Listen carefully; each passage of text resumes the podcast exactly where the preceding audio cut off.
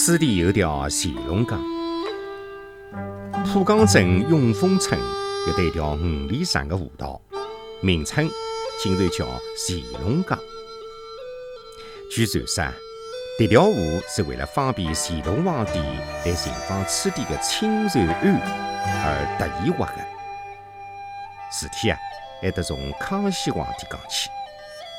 传说当年康熙要娶自家的姊妹成亲，遭到文武百官强烈反对。银巧施肥沃出主意，拿公主过房出去回来的信，才是康熙侄女。施肥沃就此竟然是平步青云，不但做了皇帝姊妹的过房爷，成为皇帝的上人阿爸，而且是官家一下子连升了八级。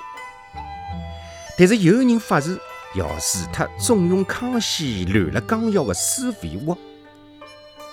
三月里向头的某一天，有人晓得施肥沃要回老家。在了伊必经之路的姚家浜盐铁塘口设了埋伏。搿天夜里向，黄浦江浪向正巧是大雾弥漫，施肥沃引船到此，却一时寻勿到石港入口处。正辣辣为难的辰光，只见前面亮起了五盏灯光，才总算寻着了石港口，经邵力江平安回到了私家老宅。也就是现在的浦江镇北前村。传说这个五盏灯啊，是清瑞庵五尊老佛爷的指点，是菩萨救了施肥沃。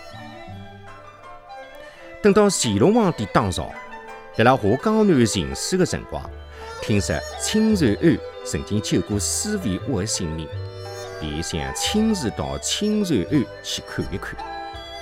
南位园林接到圣旨。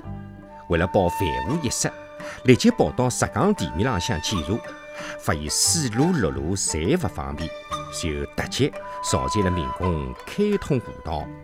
这一条新开的河就称为是乾隆江，还建了石桥一座，叫青龙桥。